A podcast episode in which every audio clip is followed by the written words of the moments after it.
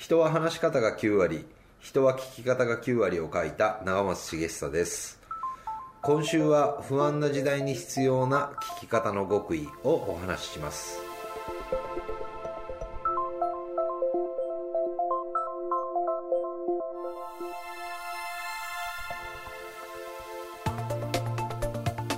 人は孤独になると判断を誤る。たった一人でも気持ちを受け止めてくれる人がいたら人は変われるかもしれない。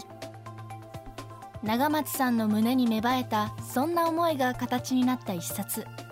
人は聞き方が9割。この本の最後の章には長松さん自身の決意を述べたような一文があります。聞き方を磨いて人の孤独を照らす一筋の光になる。未来授業4時間目。テーマは不安な時代に求められる魔法の傾聴5つのポイント。えーこの「人は聞き方が9割」の中で、えー僕がですね一番ノウハウとして、えーお伝えさせていただいているもの。の中に魔法の傾聴というものがあります。やることは至って簡単5つのこと。まず1つ目がですね表情なんですね。人って自分が話す側に回った人って思う以上に相手の表情って実は気にしてるんですよ。ふと目をそらしたとかなんかふと顔が真顔になったとかあれ？なんか悪いこと言っちゃったのかなって思う人って結構多いんですよね。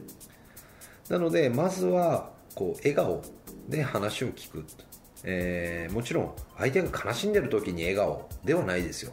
相手が悲しんでる時は自分も悲しく聞く。相手が喜んでる時は自分も喜んで聞く。っていうまず表情を相手に合わせていくっていうこと。そして2つ目うなずく力っていうのはすごいんですよね。このうなずきもちっちゃくうなずいたりもう分かったら大きくうなずいたり、えーこれも自分自身の納得度に合わせて変えていったらいいかなというふうに思います。そして3つ目が姿勢ですよね。基本的にちょっとオーバーなぐらいに話してる相手におへそを向ける感覚でこう顔だけを向けるんじゃなくておへそを向けるつもりで話を聞こうって思うとおそらく、えーだいぶ相手に対する姿勢が変わってきます。特にカウンターとかだったらなるべく意識的におへそを向ける感じでやってみてください。そして4つ目がですね笑いです。はい、えーいいねとかそうだよねっていう言葉も共感なんですが笑いほど大きな共感ってないんですよね。そして人って自分自身を笑わせてくれる人のことも好きになるんですがもっと好きになるのは自分の話を笑って聞いてくれる人のことを好きになるんですよ。相手を笑わせようとするんではなく相手の話に自分が笑うと、えー意識していただいたらいいかなというふうに思います。そして、えー次がですね簡単って簡単プラス称賛。わあいいね。へえすごい。今ちょっと淡々と言っちゃったんですがもうちょっと思いを込めてへえすごいねってまずは表情。そしてうなずき。そして3つ目が姿勢。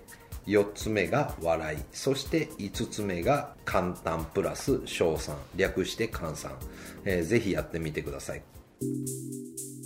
話を聞くことを通して誰かに寄り添える人を一人でも増やしていきたい。そんな願いを込めて書かれた人は聞き方が9割。人の話を聞くという行為は一見地味なことかもしれないけれど全ての人が求めているものがそこにある。長松さんはそう確信しています。今求められてる人っていうのはとにかく人に話をさせることができる人。つまり聞く人の存在なんですよね。今おそらく歴史上の中である種、まあ、これ承認欲求っていう言い方になっちゃうかもしれないんですけど自分のこと分かってほしいって思ってる人の数っていうのは今まで歴史上でおそらく一番多いはずなんですよね。人って一番ベースになるのは自分ってここにいていいんだ。自分ってちゃんと認められてるんだ。この会社の中でちゃんと認められてるんだっていうその安心感を誰もが求めてる。なので、安心感を与えられる人になっていただきたいですしじゃあそれどうやってなればいいのっていうと相手の話をしっかりと聞く。